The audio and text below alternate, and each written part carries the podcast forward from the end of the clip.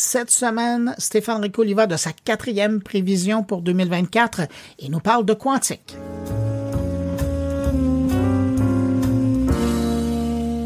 Il a fait son apparition dans le premier épisode de la dernière saison de Black Mirror, j'ai nommé le quantique. Certainement là un signe de démocratisation à venir de cette approche pourtant particulièrement complexe à comprendre, mais surtout à accepter dans notre logique forgée depuis des années par l'informatique binaire.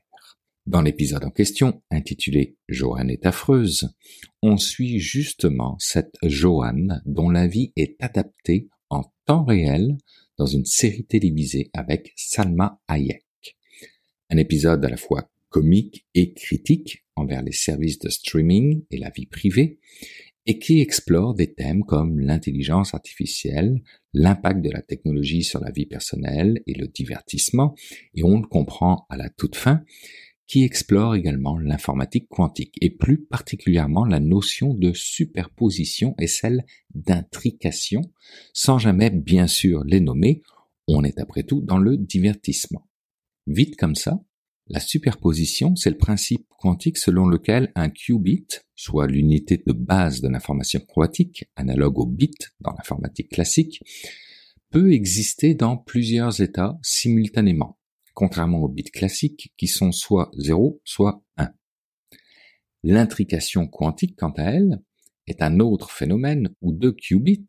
deviennent corrélés de telle manière que l'état de l'un dépend instantanément de l'état de l'autre peu importe la distance les séparant.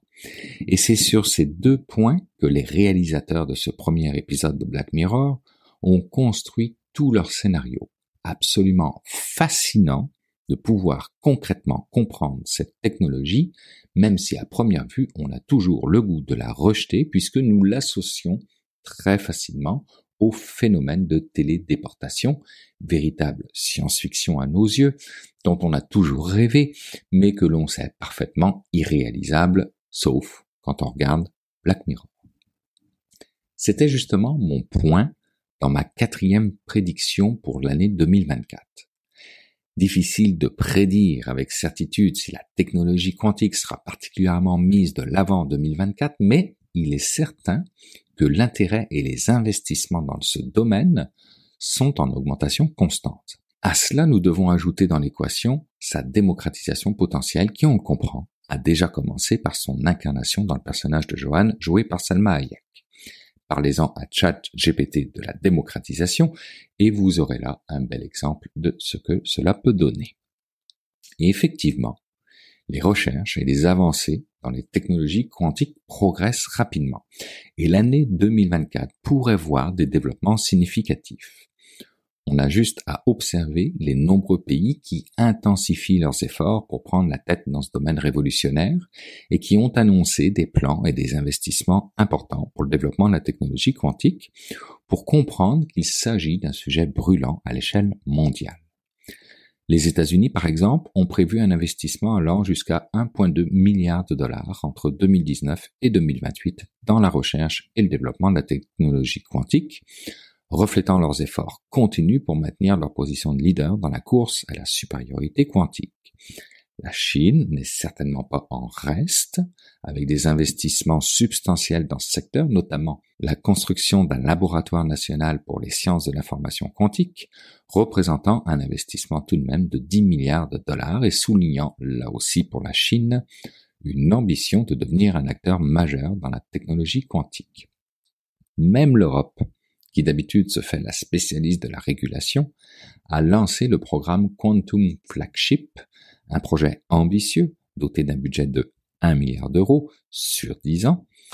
par l'intermédiaire de la Commission européenne et qui vise à positionner l'Europe à l'avant-garde de la révolution quantique en améliorant sa présence dans le développement et l'utilisation des systèmes.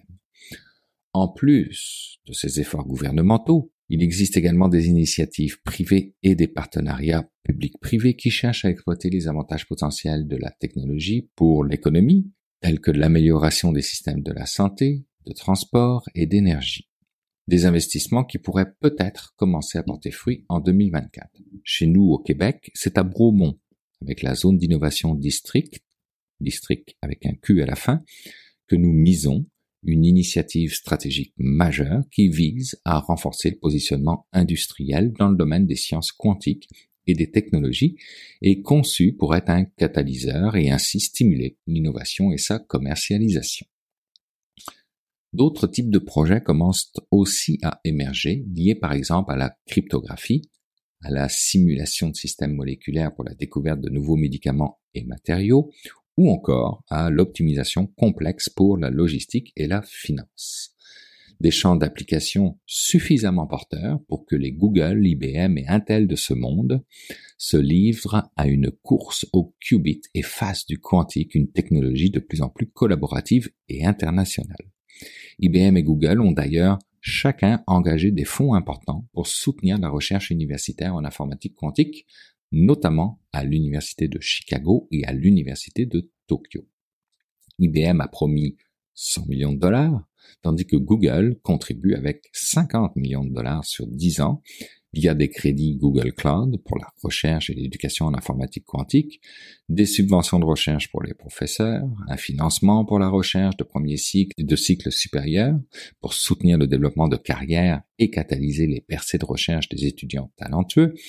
et tout ça avec des accès pour les chercheurs au matériel informatique quantique de Google pour soutenir le développement d'un ordinateur quantique tolérant aux fautes. Des investissements qui visent donc à promouvoir des avancées significatives dans le développement de l'informatique quantique et qui pourraient rendre la technologie plus facile à commercialiser.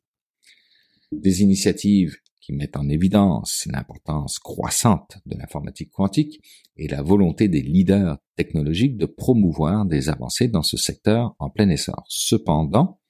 il ne faut pas perdre de vue que la technologie quantique est encore dans une phase de recherche et développement et que de nombreux défis techniques doivent être surmontés avant que son potentiel puisse être pleinement réalisé.